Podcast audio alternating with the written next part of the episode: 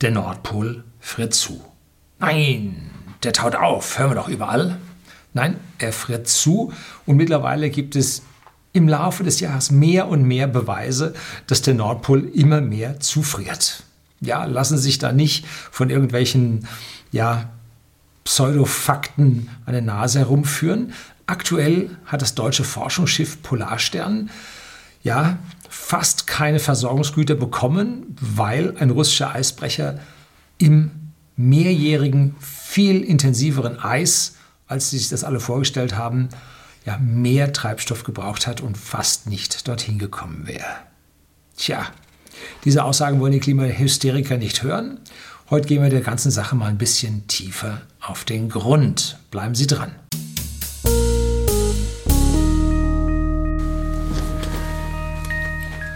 Guten Abend und herzlich willkommen im Unternehmerblog, kurz Unterblog genannt. Begleiten Sie mich auf meinem Lebensweg und lernen Sie die Geheimnisse der Gesellschaft und Wirtschaft kennen, die von Politik und Medien gerne verschwiegen werden. Und heute sind wir mal nicht am Südpol, obwohl im Hintergrund ein Video vom Südpol läuft oder von der antarktischen Halbinsel genauer gesagt. So haben wir doch äh, vom Nordpol aktuell eine besondere Nachrichtenlage und zwar kriegen wir ja immer zu hören, der Nordpol taut auf. Ich habe mich bei meinem Video um die Temperaturen in Deutschland, habe ich hier unten mal äh, einen Link zu diesem Video, habe ich auch offizielle Zahlen vom der Eisbedeckung der nördlichen Hemisphäre vom Satelliten aus rausgesucht und siehe da, der Nordpol taut im Sommer auf und oder zum Teil auf und friert dann im Winter wieder zu, ganz regelmäßig. Die Meldungen vom Abschmelzen und neuen Rekordminusständen kommen natürlich immer im Sommer, wenn es bei uns mal ein paar Tage richtig heiß ist. Ne? Wenn es dann im Herbst nasskalt ist, stürmt, äh, dann schreibt kein Redakteur die Finger wund. Da wäre liebe Mühe zwecklos, weil der Mensch darauf nicht sensibilisiert ist. Gerade war ich in der Antarktis und beziehungsweise auf der antarktischen Halbinsel ganz an der Spitze davon. Und da wurde jetzt ja die höchsten Temperaturen mit 20,75 Grad gemessen und das war ein Fake. Das konnte nicht bestätigt werden. Und dennoch gab es da kein Dementi zu, sondern man hat die Meldung über die 20,75 Grad medial überall stehen lassen. Mittlerweile glaubt die Menschheit, dass das so war. Nein, es war nicht so.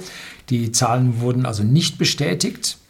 Ich war auch nur 200 Kilometer von dieser Station entfernt und habe ich schon in meinem Video über die Antarktis und im Prinzip, dass die kälter wird, habe ich das auch schon gesagt gehabt. Wir hatten dort eine Föhnwetterlage und überall war es also maximal 7 bis 8 Grad, wenn die Sonne doll schien, über ein, zwei Stunden im, am Mittag. Aber ansonsten war es minus 4 bis plus 4 Grad ungefähr in dem Bereich. Und es gab dort eine spezielle Wetterlage Föhn. Die hat wohl an dieser Station die Thermometer etwas weiter ausschlagen lassen, aber dennoch. Und diese Station hat mit der Antarktis relativ wenig zu tun. Sie liegt ganz an der Nordspitze der antarktischen Halbinsel und von dort aus nach Südamerika ist es nur ein Drittel so weit wie bis zum Südpol. Also diese Insel gehört also eigentlich gar nicht äh, zum antarktischen Kontinent ähm, und zur, ja, sie gehört eigentlich mitten in die See die dort um die Antarktis rumfließt. Obwohl die Zahlen nun nicht bestätigt wurden, ähm, hält sich diese Zahl gewaltig von 20,75 Grad in den Medien. Und das National Snow and Ice Data Center der Amerikaner zeigt für die Antarktis stabiles Eis, mehr als 2011 und 2012 da nun stattfand. Das heißt, wir haben seit der Zeit keine Abschmelzung in größeren Mengen in dem Extent dort gesehen. Ähm, es liegt zwar im unteren Bereich der Schwankungen wie die letzten Jahrzehnte, aber jetzt Panik zu sagen, das schmilzt alles ab und Rekorde und alles Katastrophe, das ist nun nicht angesagt. Kommen wir zurück zum Nordpol. Im Juli 2019 blieb der Forschungseisbrecher, ein norwegischer äh, mit Namen Kronprinz Hakon, blieb also bei Spitzbergen im Eis stecken. Und zwar, es war als Begründung viel mehr mehrjähriges Eis. Dazu habe ich Ihnen einen Link hier äh, unten in die Beschreibung reingeschrieben, wo Sie das also alles nachlesen können und wo auch dann die Begründung kam. Zu viel mehrjähriges Eis. Und warum äh, hat es da Probleme mit diesem mehrjährigen Eis. Nun, dünnes Eis bildet sich jedes Jahr, das wird ein paar Meter dick, ja, Anführungszeichen dünn, aber mehrjährig, dann addiert sich das. Dann wird das viel, viel stärker und vor allem beckt das zusammen, wird dann so bläulich. Daran kann man dieses harte, feste Eis sehen, äh, was dann auch die roten Sonnenstrahlen absorbiert und das Blaue übrig bleibt. Und das ist halt relativ hart. Der Nordpol taut halt relativ auf und schon im Jahr 1958 konnte das Atom-U-Boot der Amerikaner, das erste Atom-U-Boot weltweit, die Nautilus, am Nordpol auftauchen. Das konnte durch dieses 1, 2, 3 Meter dicke Eis durchbrechen mit seinem Stahlturm obendrauf. Und das war jetzt da oben kein Eisbrecher. Nee, der kam da relativ gut durch und wurde dann dort von einem Hubschrauber dann besucht. Ähm, so, und wenn nun die Eisdecke mehrjährig nacheinander zufriert, dann addiert sich das Eis auf und dann würde so ein Atom-U-Boot da auch nicht mehr durchbrechen können, zumindest mal das Kleine von damals nicht, heute dann vielleicht. Wir hatten, oder ich kann dies bestätigen, wir waren in der Antarktis mit einem äh, Cruise Ship unterwegs, also mit einem Kreuzfahrer unterwegs, im Kleinen, mit einer Eisklasse P6, das ist die höchste für Kreuzfahrer. Und damit kann man durch einjähriges Eis durchfahren mit Einschlüssen von mehrjährigem Eis. Also nur Einschlüssen. Komplett durch mehrjähriges keine Chance. Und wir fahren da nun rein. Ich versuche Ihnen mal hier das entsprechende Video an dieser Stelle zu zeigen. Und die mehrjährigen Eiseinschlüsse machen die Sache so dick, dass wir da nicht durchkommen. Also da guckt so 20 cm oder 15 cm Eis raus und das 7- bis 8-fache ist unter dem Wasser nochmal, also zusammen anderthalb Meter. Da kommen wir normalerweise durch mit diesem Schiff. Aber wenn das nur mehrjährig wird, wird das hart, nicht unbedingt viel dicker, ja 2 Meter, 2,50 Meter, aber hart und da schafft man es dann nicht mehr durch. Und genau das ist uns da mehrfach passiert, weil auch die Weddelsee, wo wir ganz an der Nordspitze der Weddelsee waren, im Hochsommer immer noch so viel Eis zeigte und vor allem auch mehrjähriges Eis. Ne? Dann fährt man mit dem Schiff 50 bis 100 Meter zurück, nimmt Anlauf, fährt wieder dagegen und nach zwei, drei Anläufen kommt man über diesen Einschluss vom mehrjährigen Eis durch und dann geht es durch das einjährige Eis, schneidet man weiter wie durch Butter. ja, das ist etwas übertrieben, aber so, richtige Eisbrecher arbeiten anders, die fahren auf das Eis und brechen das und die Schollen brechen auseinander und es bildet sich dann eine Fahrrinne, wo drin der Eisbrecher fahren kann. Und auch das geht bei mehrjährigem Eis immer schlechter, weil das immer dicker und immer stärker und immer härter wird. Ne? Wie dieser Eisbrecher, Prinz Hakon, Kronprinz Hakon, der da nun hängen blieb. Und jetzt aktuell, gerade im Februar, Ende Februar, Anfang März 2020, sollte also nun auf der, der Polarstern, dem Forschungsschiff der Deutschen, ähm, die Crew ausgewechselt werden. Was haben die gemacht? Die sind äh, nach Norwegen, nach Norden gefahren, dann über die Nordostpassage weiter nach Russland durch die Barentssee und dann dort an diesen beiden großen Inseln, die dort nach Norden reinragen ins Polarmeer, äh, die heißen Severny Island, die nördliche. Da dran sind die nach Norden wohl gefahren. Äh, und das macht man dort, weil dort die großen sibirischen Flüsse in das Nordmeer einfließen und dort äh, das Eis sich später bildet.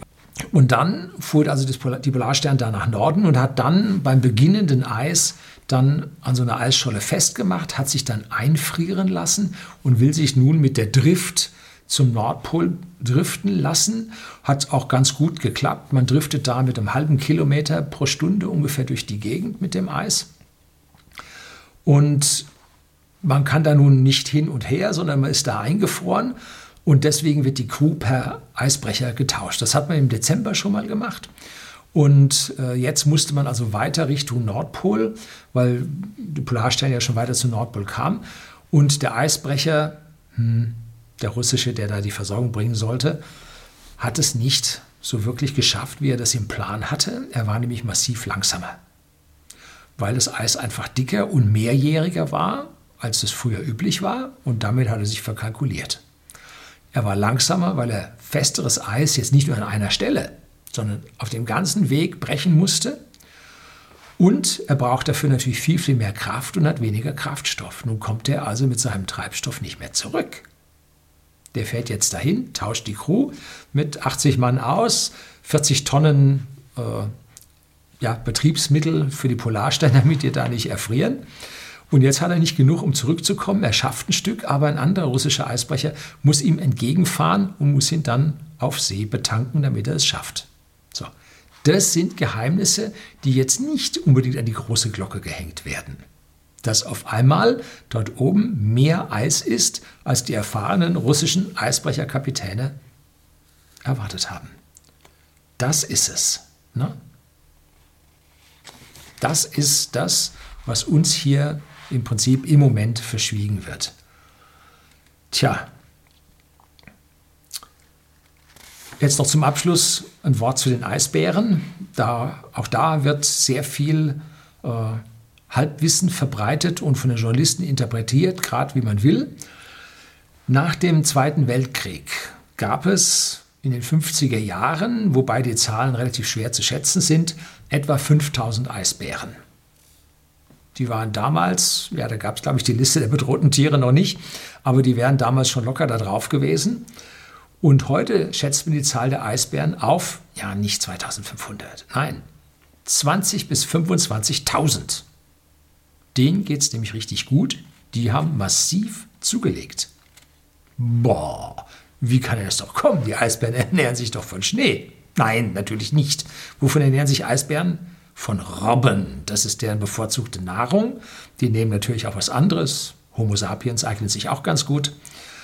Ähm, und bis in die 80er Jahre rein wurden Robben massiv bejagt. Da wurden dann auch die sogenannten, ganz furchtbar, die Heuler gekeult. Das waren also junge Robben, Robbenbabys mit einem ganz weichen Fell und daraus wurde dann Pelz für, ja, für die früheren dieser Welt gemacht, die früheren Reichen dieser Welt gemacht. Also ein unsäglicher Raubbau an der Natur. Und das wurde dann ab den 80er Jahren immer schwieriger, einmal gesellschaftlich durchzusetzen und auch diese Robbenpelze zu tragen.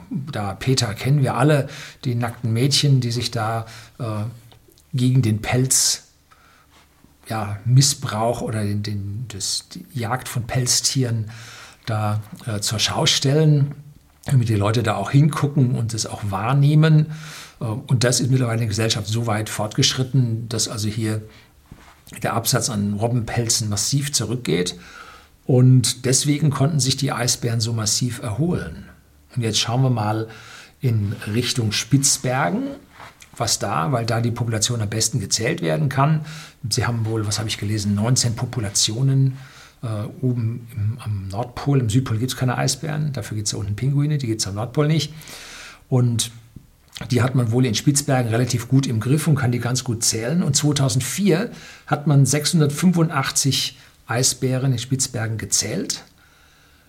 Und jetzt, 2015, wie viel? 975. Die haben sich glatt um 50 Prozent erhöht. Und zwar gibt es eine Untersuchung von einem Wissenschaftler Jon Ars, ein Norweger, der diese Geschichte da untersucht hat. Sie sind auch im körperlich hervorragenden Zustand. Also nicht von wegen diesen Klappergestellen, die man dann mühselig äh, vor die Linse zu suchen bekommt, um hier im Stern da eine Titelstory von zu machen. Ne? Und auch der Polarstern oder die Polarstern, unser Forschungsschiff, der Eisbrecher Polarstern, hat es massiv mit Eisbären zu tun, die die Menschen über Dutzende von Kilometern perfekt riechen können und da natürlich Hunger bekommen und Nahrung wittern. Ne?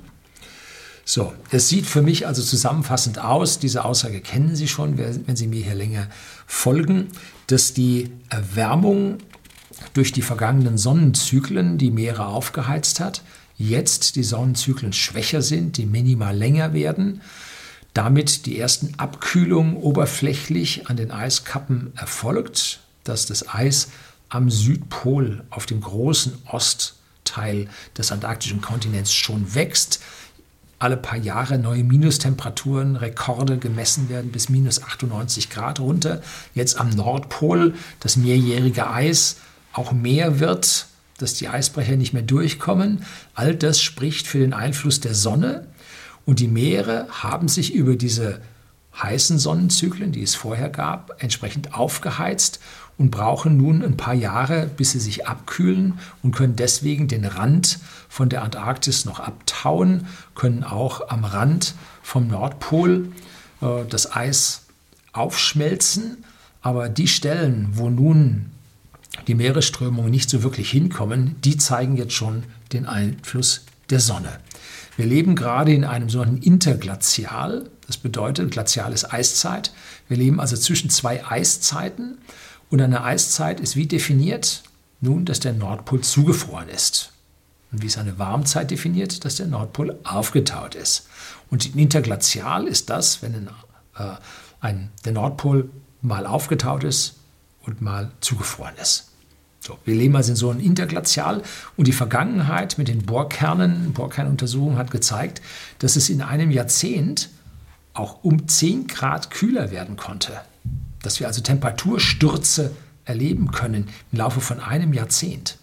Und wollen wir hoffen, dass das, was wir jetzt spüren und langsam medial nicht mehr verschwiegen werden kann, dass das nicht der Anfang von so einem Abrutschen wieder in eiszeitliche Gefühl ist falsch, in eiszeitliche Zustände führt. Aber immerhin, das Interglazial sollte noch 100 Jahre oder 200 Jahre dauern, sodass es zwar zur Ausdehnung und zur leichten Abkühlung kommen kann, aber so richtig Eiszeit, das ist als solches wohl noch nicht angesagt.